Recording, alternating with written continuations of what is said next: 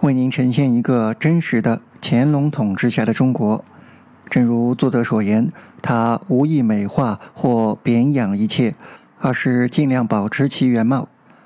各位听众，大家晚上好，欢迎收听由建新为您播讲的《马加尔尼使团史华感》，作者乔治·马加尔尼。在开始朗读前，为了使各位读者更好地理解本文，需要介绍一下相关的背景。一七九三年，英国派遣马加尔尼为首的庞大使团，以祝贺乾隆八十大寿为名出使中国。这是西欧各国政府首次向清政府派出正式使节，这是中西交往史上的一次大事。使者们满怀热忱，从英国出发，希望在北京与清廷达成贸易协定，并在京设立领馆。然而，在一堵封闭的墙面前，英使碰了钉子，一无所得，铩羽而归。尽管这样，使者们毕竟有幸进入了这个对他们来说仍然神秘的大帝国，得以亲身观察它的方方面面。所以，上级大使、副使本人，下至使团成员，几乎都留下了出使日记，记录这次出使过程和对中国的观感。数量之多，就一次出使而言，历史上是罕见的。大使本人的日记，早在民国五年已有文学家刘半农的中译本。刘氏对这位大使日记十分推崇，形象的在序里说：“吾初读此书。”亦恍如一白首老人坐吾旁，为吾晚晚道乾隆一事。除日记外，大师先生还根据他在华的见闻，谈他的观感，做出他的评述。另一随队医生基朗也有一篇记中国医学的文章，此文是基朗医生应马加尔尼的邀请而写成的。在记忆和科学一章中，马加尔尼写道。中国的医药、外科和科学技能肯定非常有限，尽管我们从许多作者的书里读到他们在这方面的本领。应我之邀，基朗医生对他们的说法尽力做出一番探索，因此我推荐他对这个题目所做的深刻评述。在朗读基朗医生的评述之前，请各位听众记住，这是一篇出自二百二十五年前的外国人之手的文章。相信每一位听众的知识都远超于他。对于他在文中的一些谬误，我们很容易分辨出来。那么，一个二百二十五年前拥有当时的科学知识背景的人，又是如何看待我们所谓的先进的、现在已经没落的中医的呢？文中许多描述值得我们深思。下面，让我们来听听基朗医生是怎么说的吧。医学和外科。作为科学和职业来说，医学水平在中国非常之低，在他们那里确实很难说已成一门科学。没有公立的医学院或教师，没有相关的科学教授，全国没有正规的医师联合团体或学会，他们完全不知道人体解剖学和生理学，在中国从未做过人体解剖。他们也没有丝毫概念，在治疗疾病中利用这种知识。他们的病理知识和治疗法必然极端缺乏，而且大多是错误的。他们同样不知道作为科学的自然历史、自然哲学和化学。因之，他们的药物极其有限，他们的医药数量少，而且几乎全得自植物界。在中国，没有合成或使用的药品种目。没有公认的处方书，看来他们除驰名的驴皮胶外，没有直接或间接用任何动物做药物。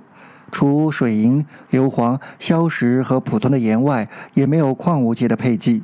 尽管这样，这些学科的几个分支在他们那里是当做技术，其使用和经验教会他们工匠的实际操作。而在他们的百科全书中，特别有篇文章谈到草本。但看来它是为农业和烹调之用，不是为了医药。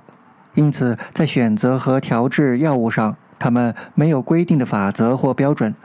每个医生都凭自己的判断和经验选择和展示他自认为是的药物。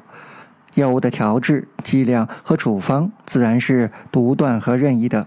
不仅在各省份和城镇不同，每位医生和涉猎医药者手里也不一样。由此，中国的医学在原理和实用上必定含糊不定，医业本身必然变得低下暧昧。在中国，医药不像欧洲那样分为三支，同一人既是医生，也是外科和药剂师。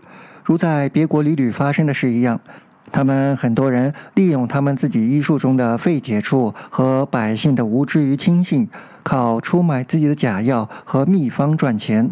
宣传他们有治疗人体百病的奇效，他们为此印刻传单，推销他们的医药，并证明其治疗功能，想尽一切方法在百姓中传播。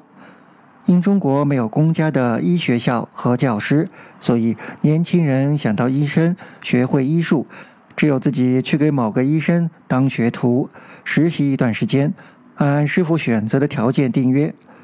学习期间，年轻人有机会看师傅行医，随他去给人治病，得知他告知的知识和处方。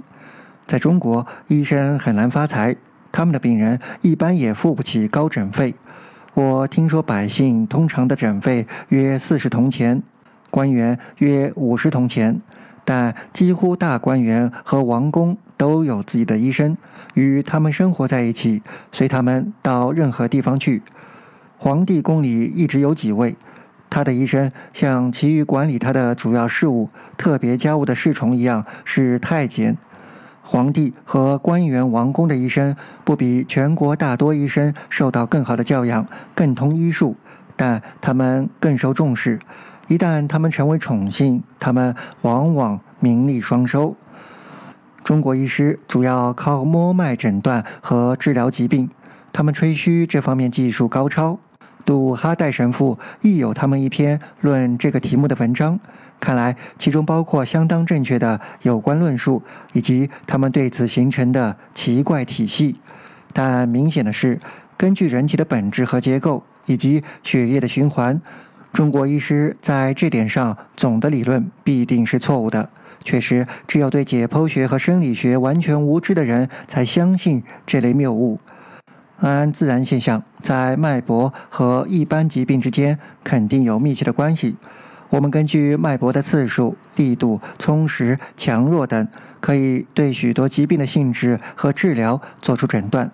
但中国医生的看法远不止于此。据他们的理论，人体的每一脏腑和每一机体都有它自己的脉象，肯定表明那部分机体出现问题以及怎样产生疾病。他们认为，脉搏像动物生命的总诠释者，解读人体的各种各样的状态。仅根据摸脉，他们就能立刻发现病症的位置、性质和原因，不用询问病人或者询问他身边的人，也不用了解他的其他情况。我在热河有机会目睹和确定这一点。大宰相过去几年在不同季节往往生病，大约在初春和秋末总受到病害的袭击，所以他老是抱怨病中的剧痛。疼痛主要出现在手足的大关节处、背和腰上，有时所有这些部位均感疼痛，但疼痛大多从一处转移到另一处，同时伴随着严重的发炎和肿胀。他还常常感到下腹部难以忍受的痛。同时，从右侧外斜肌环开始出现大肿块，而且沿精液线下延到精囊。这种疼痛和肿胀有时和腰椎背脊的疾病同时发生，但更常常出现在不同的季节。病象频繁重复，看来完全不像开始那样仅在春秋两季出现，持续较短，往往突然出现，突然消失。特别在使劲时，以及在通便后，我从他本人了解到这些病情，而且他对我问到许多细节，十分吃惊。中国医生诊病从来没有习惯这样做，在治疗这个病时，他的医生竭尽全力，但都无效，老毛病照样继续发作，近来较以前更加厉害。在全面诊脉后，他的医生初步诊断说。他的医生初步诊断说，他的整个毛病以及痛点的转移和症状，是由侵入或滋生在他肌肤内的有害湿气而引起的，并且在他停留的地方产生疼痛、发炎和肿胀。按这种对病状和病因的意见，治疗的方法是立刻排除湿气，直接在病痛的部位打开排出它的道路。这种手术屡屡实行，用许多金银针针刺，病人感到剧痛和不适。尽管如此，病症仍然不断出现。宰相没有觉得针刺有所好转，而据他的脉象，这完全是因湿气的顽固所引起。湿气要么不管每次的疏通仍部分留在体内，要么在头次排出后又在其他部位滋生。对于下腹部的疼痛和肿胀，他们建议采取同样的疗法，认为病因和前者相同，而且是同一疾病的一部分。但宰相害怕影响到生殖部位，不愿接受这种治疗方法。多亏他坚持不做。在这种情况下，大约在他首次得病十年后，因他本人向大使阁下请求派医给他诊治，我到热河他的府邸去看他。在开始礼节后，撤掉茶、果品和点心，他让我坐在床上，即宝座他的旁边，先让我看他的右臂，再看左臂。放在一个黄丝面绣金的小枕上，那样我可以摸测他的脉搏。他认为，仅根据脉搏，我就能告诉他有关病状、病因和实情。为遵照他本国的习惯和偏见，先不要忽视如此重要的步骤，以免让他本人和身边的医师吃惊。所以我故作认真、慎重地摸他两手的脉，并且持续一个长时间。做完这头一步，接着我告诉他，我们在欧洲不习惯检查身体各部位的脉，我们只摸一处地方，因为我们知道通过血液循环，所有的脉都汇集起来，并且与心脏以及彼此间交流，因此从一条动脉及脉搏的情况，我们就知道其余的状况。他看来很惊奇，马上向他的医师表达他的吃惊。医师们围在我的四周，同样对这一新奇原理感到诧异。议员对我说：“他们回答宰相的话里充满惶惑不解。”应我的请求，并且为亲自试一下这件事，他用他的右手食指触摸左太阳穴脉，用左手食指触摸右脚踝。令他大为吃惊的是，他发现他的脉搏同时跳动。他看来十分高兴。并向四周的人表示他的满意。我接着告诉他，除摸脉问诊外，我们还习惯用许多别的方法确定病的性质，特别是询问有关内部感觉和外部情况的各种问题，其回答能让我们做出更好、更正确的诊断。正是这样，我获得上述的信息。经过充分诊查后，看来他得了两种不同的病，头一种是风湿。开始是在达达山区侵袭他，在那里，他病发前曾长期遭受寒冷和阴雨的季节，同时他整整一个月待在他的营帐内，得了一种发热，而且双膝感到剧痛和肿胀。烧退后，膝盖的肿胀逐渐消失，所以后来一个时期他感到非常不适。总之，在下一个春季寒湿天气时。疼痛、肿胀和其他症状又重现，而且从此后在不同时候继续下去。当我更仔细向他询问有关下腹疼痛和肿胀的情况，他承认自小在外斜肌环境旁有时沿一段输精线出现一个小肿块，尽管这样，肿块从未使他感到疼痛和不舒服。直至大约八年前，当他极力要登上一匹高大的马时，他突然长得很大。当时以及随后两天，他都觉得剧痛。我审视那个部位，发现一个完全形成的赫尼亚，即疝气。如果他按他的医师建议在这里针灸，很可能马上产生最坏的结果。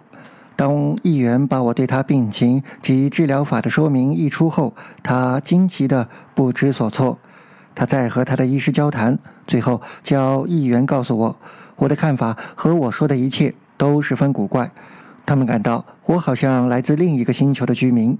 在中国，从医学的角度来说，无论作为职业还是操作，外科都不是独立存在的。如上所述，同一人身兼医疗、外科和药物三职，在他们的医疗中，外科确实仍是落后的，而且外科手术在中国十分简单，次数很少。在各个时代、各个国家，外科的发展始终要依靠解剖学。没有这方面精确的知识，任何人都成不了一名优秀的外科医生。但在中国，完全没有解剖学的实践，解剖学不为人知。特别明显的是，他们对各种外科手术一窍不通。除以下几种外，我未看见或听说他们做过什么手术：一、用金银针在发炎和肿胀部位针刺，排除邪气或湿气。据他们的理论，邪气是这类疼痛、肿胀和发炎的起因，这是他们极实心的手术，最经常实行。因日本也同样实行，理论相同，所以说它是中国人从日本借用来的。但众所周知，中国人一向采用自己的做法、意见和发明，难得接受和改用外国的东西，因此更可能是日本学中国的。二。修鸡眼和爪甲，他们在这方面很专长。尽管使用的工具极粗笨，工具用坚硬的炼钢制成，锋刃磨尖，其余部分之粗糙，一如英伦木工匠人之工具。我常听说他们是熟练的手足病医生，并且有机会目睹他们的手术，以致深感他们有资格获得这方面的声誉。三，亲耳朵。他们在这点上也很专长。四、贴膏药止痛，以及用于身体各部位深处的疼痛。当贴在离痛处有一定距离的地方，可产生镇静的作用。如直接贴在痛处上，可将病痛吸引到身体表面。因信仰和迷信，这类膏药往往也用于各个部位。和尚掌握了这些膏药的配置，只有他们自认懂得其使用和性质。他们把膏药卖给百姓使用，教百姓用法，希望由此获得大利。其中许多种据说有壮阳作用，价钱最高，最为人需要。五阉割这种手术不仅用于儿童，以便让他们当皇帝的太监，希望家庭亲友有朝一日在太监得到朝廷的恩宠时变得富有幸福。而且也适用于成年人和年过中旬的人。看来有一种古法律和风俗：每个自愿当太监的人都必定由皇帝供养。我们在北京听说几个这种自愿阉割的例子，发生在贫穷人身上，以及在大饥荒时期。在做手术时，他们割掉阴茎、睾丸和阴囊。没有听说中国做这种手术有致命的意外事件或者大出血。传教士以为中国人有特殊的技术，进行的十分灵巧，以致几天后太监就能下地行走。然而，他们的技术不能完全打消皇帝对生殖器某一部分可能再生的怀疑，因皇帝的妻妾。嫔妃都只有太监伺候，所以皇帝命他们一年检查一次或两次，以免让那些阉割不完全者有机会成为皇帝嫉妒的对象。在医疗和外科两方面，他们都不知道采用全面疗法，即对身体进行治疗。在两者的情况下，他们只想到局部施治和用药，完全没有想到全面疗法的必须和益处。他们对任何病症都不放血。我从未听说有起泡膏、放血杯或放血器。他们从未做过截肢手术。当发生意外需要做手术，他们就任由患者自生自灭。有时患者能恢复，但大多死亡。特别动脉受伤、并发炎症或者随后出现坏曲症的时候。我们在整个中国没有看到一个缺胳膊少腿的人。他们的药物十分简单，看来并没有什么制药技术。药物主要是植物粉剂、煎剂和很少的药膏。他们也将药物掺合或并用，但大多是单一形式。他们的主要药品是大黄、人参、姜、胡椒、樟脑、茶、鸦片和油。他们不用化学制剂。例外的是，为治疗花柳病使用水银配方，这将在下面提到。他们肯定是从传教士那里学会这一配方及其使用法。它制法简单，即使从这一点来看，也证明他得自外国人，而且证明他们对化学药极之无知。就我所知和观察，中国流行的疾病是由寒热交替引起的，老百姓由此发生衰弱无力现象。在火热季节流行炎症热、中暑、脑炎、肝炎和霍乱；在寒冷季节感冒和肺炎；而在穷人中，痢疾、水肿、斑疹伤寒是主要疾病。我没有听说中国有特殊的病症。据称，本地人易害视神经毛病和瞎眼，看来这有一定根据。在我们经过的省份，我观察到许多人眼肿。同时，我看到几个盲人。许多作家估计并声称中国人的主食大米是产生这类眼疾的原因，但看来情况并非如此。如果大米导致眼疾，那么这类疾病应比现在出现的更加普遍，因为中国居民靠这种粮食作为他们主要的营养来源。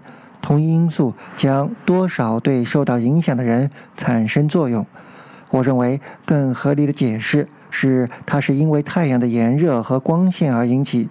他们戴的小圆帽不足以保护眼睛。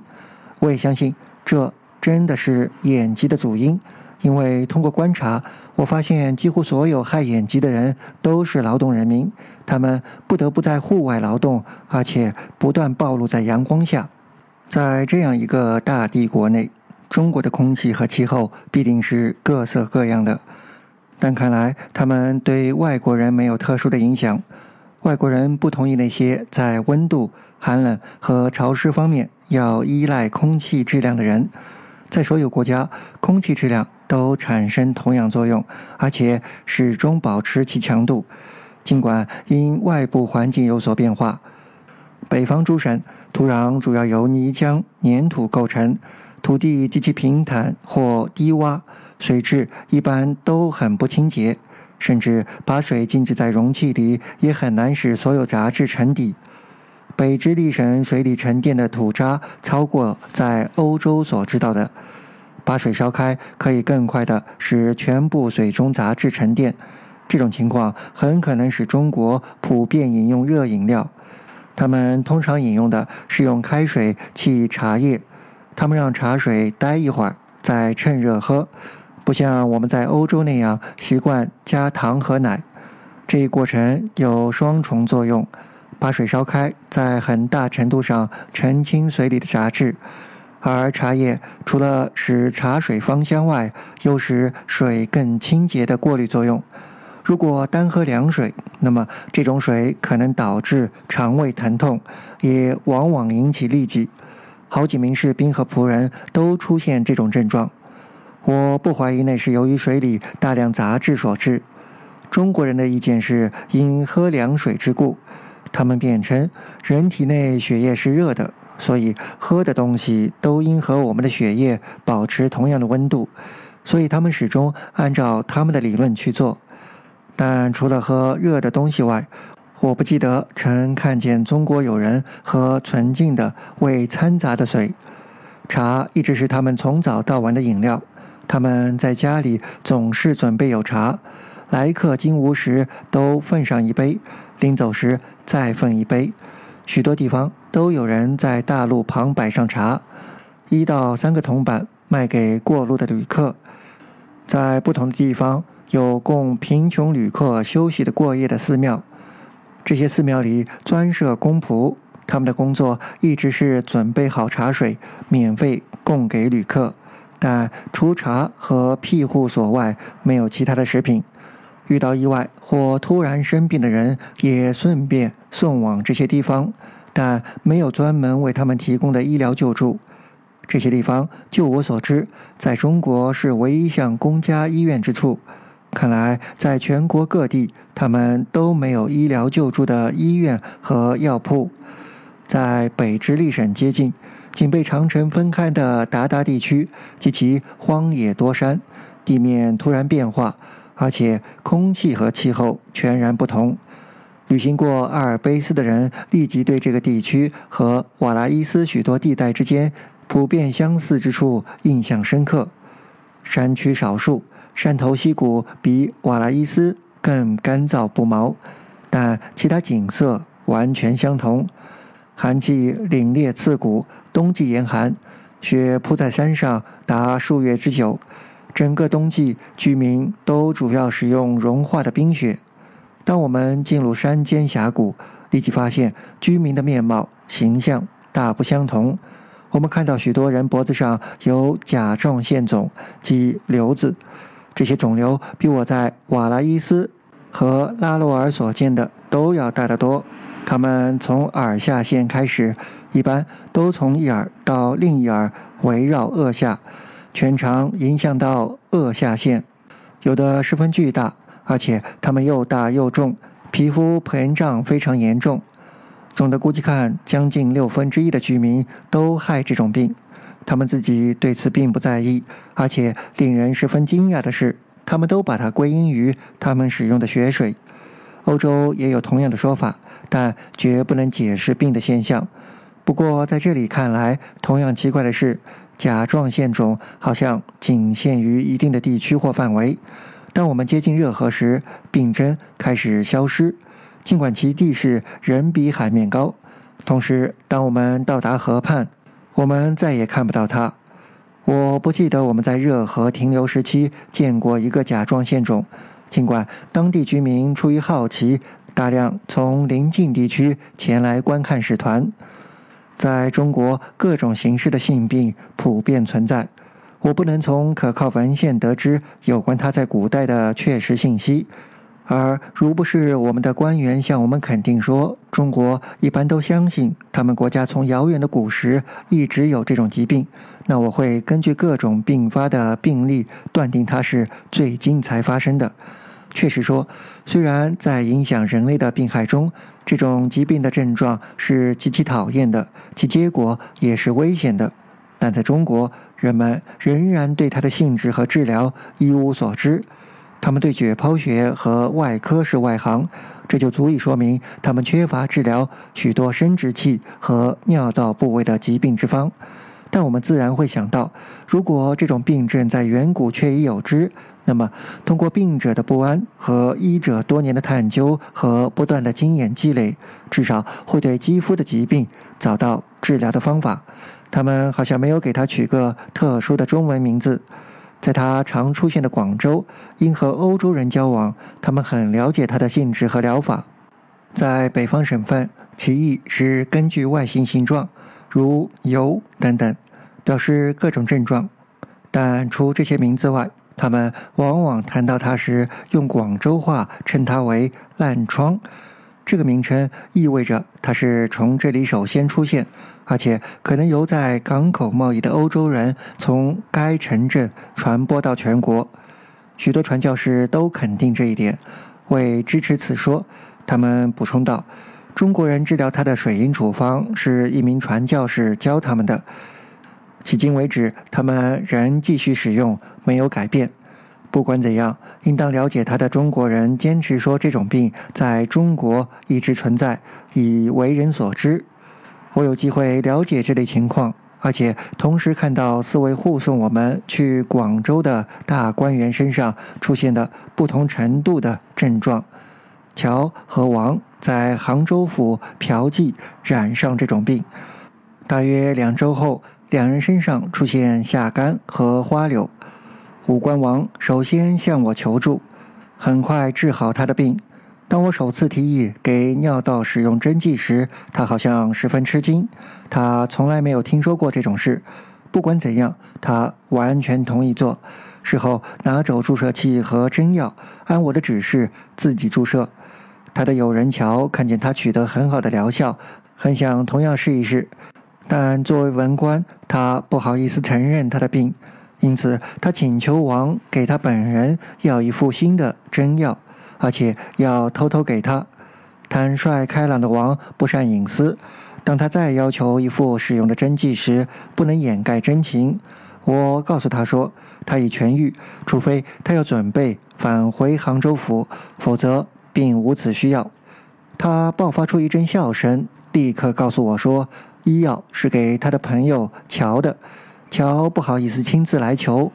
不管怎样，乔很快克服了羞愧心理，短时间就完全治愈，因为他们两人都感受到我们医药的疗效，而且很快康复，所以他们急于要求一份药物，为未来治病之用，并要求用文字说明使用法以及如何配置。”他们的要求轻易得到满足。托大人，南昌府的武将，陪同我们从该城到广东。他全身长满癣疥、斑疹，因他父亲死于同样的病，他很担心自己的命运。然而，所有症状在使用水银药膏涂抹后得到好转，同时他也得到一份供今后使用的药物。总督也大受这种病之害。并且采用同样的疗法，取得同样的成效。他对自己取得的疗效十分满意，以致就在我们离开广州的那天，他到英商馆向大使告别时，要求将他使用的各种药物的配方通过议员的解释叫乔译为中文。从这四位老爷同时的例证看，可以肯定，至少现在中国性病十分常见，但它的处理和治疗方法付之却如。当尿道停止出脓，外面的疼痛消失，他们一般认为自己已痊愈。他们很少继续充分使用水银以治疗机体感染，因这种忽略，身体表面往往出现性病的肿痛、疮痂和癣疥，过些时候又出现骨肿，而许多不幸的病人就这样过了几年悲惨的日子，极其痛苦的死去了。中国人的共同看法是，这种病可从父母传给子女。据说有的家庭是世代遗传。总督和托大人都相信是这样的。在用水银的过程中，他们喝人参汤、喝茶，以及樟脑药水和混合剂，以增加水银的疗效。偶尔，他们也使用热浴，但一般是在发病的第二阶段，斑疹再发时才洗热水澡。他们完全不理解斑疹的性质，而称之为麻风，并且他们认识到这个阶段病已无法医治。在广州及其邻近地区，他们用水银膏治疗梅毒。药膏的用法和制作，他们是得自在当地居住的欧洲人，但在北京和北方省份，他们使用如下据乔说的处方配制的水银丸。从处方的成分和比例看，它是由某几个传教士介绍的。根据他们自己的声明，同时从方子显示的对化学技术的无知，以及使用药丸所产生的不寻常的烈性，我们可以相信他们的药方是由几名传教士传入很久的说法。乔不能确实说出从提炼的质地能制成多少药丸，每丸的重量或者每次的用量。但他清楚知道药丸猛烈，而且往往产生强烈的呕吐和腹泻，还有胃肠的剧痛。药丸产生的这些反应和疼痛是妨碍中国病人长期服用治病药物的首要原因。方子如下：硝石、硫磺、水银。首先将硝石和硫磺磨成粉，将混合物渗入土罐或瓮里，在这罐上加一个瓷器皿。将这整个装置放到火上，收集从这种混合物产生的烟雾或蒸汽，并且凝结在上面的瓷器皿内，由此变成丸药。用这种丸药给受性病之害的人治疗，几天他们就会脱离病害。然而，看来他们是把淋病和梅毒分别治疗。头一种，他们采用清淡的饮食。借酒、油、醋和一切芳香作料饮茶，并且每天几次服用牡丹根的汤药。他们说，保持这种疗法，病人将在百天内康复。按药方配制的水银药丸，仅在下肝及其他种的症状出现、确诊为梅毒后才采用。天花在中国是极寻常而且致命的病，从一开始生病和出痘期间。他们尽量让病人保持温暖，同时根据各个时期、各种情况和中国各阶层流行的习惯做法，只要咽得下，他们都给热的食物和饮料。不足为怪的是，在这种情况下，群集的天花，也就是他们常称作的恶苍，往往一次大量出现并且消失。这在中国屡屡发生，全国广为传染。气候炎热和病人接受热疗，必然大大加重病情。在许多情况下，绝不止个别病例，而是集中发生。他们懂得种豆法，很早就发现并有他们的实施方法，但我不能得知他们认为在用药前有必要强壮身体，或者为防病选择一年中的某个季节更为有利。他们的种豆法和我们的大不一样，肯定在各方面都很差。看起来，它仅仅是一种更明确的接种自然豆疮法。要么把疮毒随呼吸传入肺部，要么随唾液进入胃部。他们的方法就是这样：他们把一小块棉花沾上新的豆毒，塞进病人的一个鼻孔，然后用蜡纸或膏把鼻孔塞住，让病人这样待三天，再把整个东西取出来，等待手术结果。如果不成功，再如前做一遍。这样继续做，直到天花最后消失。